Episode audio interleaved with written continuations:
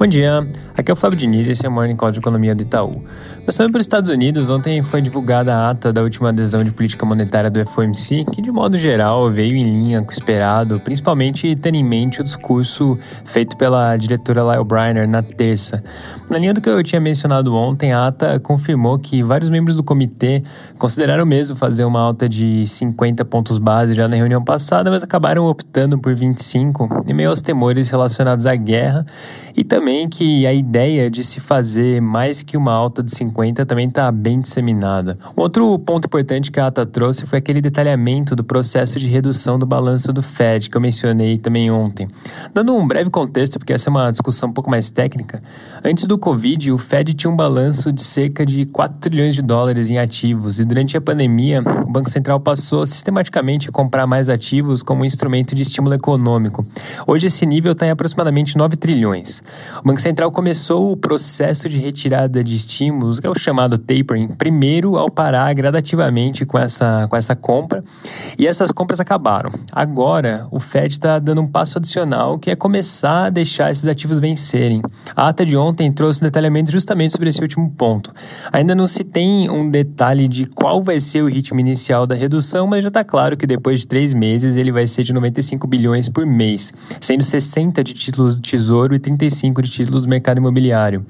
Diante desse contexto todo, vem se consolidando o cenário de uma alta de 50 pontos base agora no encontro de maio. Na nossa visão, devem vir outras duas altas de 50, é, uma em junho e a outra em julho, seguindo altas de 25 a partir daí que no final das contas levaria a taxa de juros para um intervalo entre 2,50 e 2,75. Mudando de assunto, hoje mais cedo saiu a produção industrial na Alemanha no mês de fevereiro, que veio com uma leve alta de 0,2%, marginalmente acima da nossa projeção e abaixo do consenso do mercado. As vendas do varejo, por sua vez, vieram com uma alta de 0,3%, que foi um pouco abaixo da nossa projeção e também do consenso do mercado. Na China, casos de Covid em Xangai continuam sem fazer pico e aquele indicador de contato próximo, que a gente sempre comenta que é uma boa proxy para prever a dinâmica de novos casos, ele até caiu um pouco, mas ele está num patamar muito alto. Nesse meio tempo, o premier Li Keqiang afirmou ontem que a China vai aumentar os esforços para usar uma variedade de instrumentos monetários para dar suporte à economia em meio a esse período de incertezas, tanto em âmbito doméstico quanto externo. Finalizando a parte internacional com o um comentário de Rússia e Ucrânia, a situação se mantém meio na mesma, com foco cada vez mais voltado para a região de Donbass. Mais importante para se monitorar hoje nessa frente é que diplomatas da União Europeia devem chegar a um acordo sobre uma nova rodada de sanções, que deve incluir importação de carvão russo, mas não deve trazer nada relacionado a petróleo e gás natural. Passando para o Brasil, os jornais de hoje trazem uma série de notícias importantes. Então, em primeiro lugar, dando sequência às discussões que eu mencionei ontem, mesmo com um prazo apertado por conta da aproximação da Assembleia, o governo conseguiu encontrar novas indicações para a Petrobras. José Mauro Ferreira Coelho foi nomeado para a presidência. Ele é o presidente do Conselho de Administração da PPSA e foi secretário de Petróleo e Gás no Ministério de Minas e Energia, além de ter atuado por 12 anos na empresa de pesquisa energética. Ele é bacharel em Química Industrial, mestre em Engenharia de Materiais pelo IME e doutor em Planejamento Energético pela UFRJ. Além disso, o Márcio Weber, que já é conselheiro da estatal, foi nomeado para o cargo de presidente do Conselho de Administração. Os jornais mencionam que os dois são nomes de confiança do ministro de Minas e Energia, Bento Albuquerque, e o próprio ex-presidente da Petro, Joaquim Silvio Luna, falou que ambos são excelentes escolhas. Uma segunda continuação em relação ao Morning Call de ontem, essa sim, bem pontual, é que o plenário do Senado aprovou os nomes de Diogo Guilen e Renato Dias Brito, que agora assumem as diretorias de Política Econômica e de Organização do Sistema Financeiro do Banco Central, respectivamente. Mudando de assunto, ontem, mais para o final do dia, o presidente Bolsonaro anunciou que a partir do dia 16 de abril, a bandeira tarifária da conta de luz vai passar para verde. Lembrando que no momento a gente está em bandeira de escassez hídrica em vigor.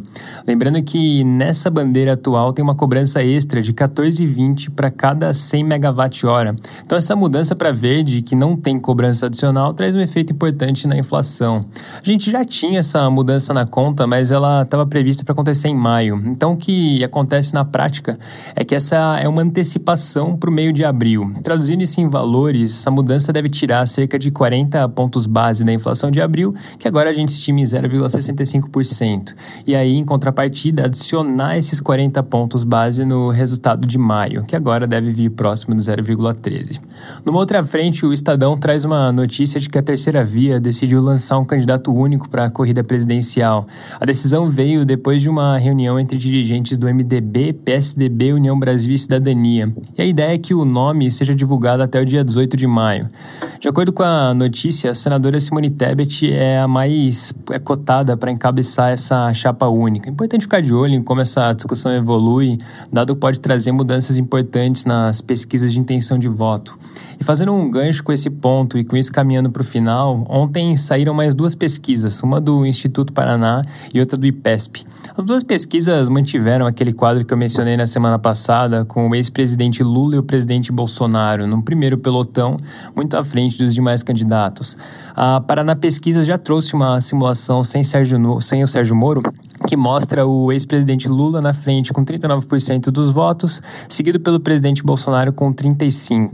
Depois vem Ciro Gomes com 6%, enquanto o governador de São Paulo, João Dória, aparece com 3%, seguido de André Janones, que tem 1%. Já a pesquisa IPESP, ela mostra o ex-presidente Lula com 44% dos votos, seguido pelo presidente Bolsonaro com 30%, depois vem Ciro Gomes com 9% e João Dória com 3%. Já Simone Tebet aparece com, com 2%. Lembrando que hoje, ao longo do dia, vai sair uma pesquisa com a Este. A gente volta a comentar sobre isso amanhã. É isso por hoje, um bom dia.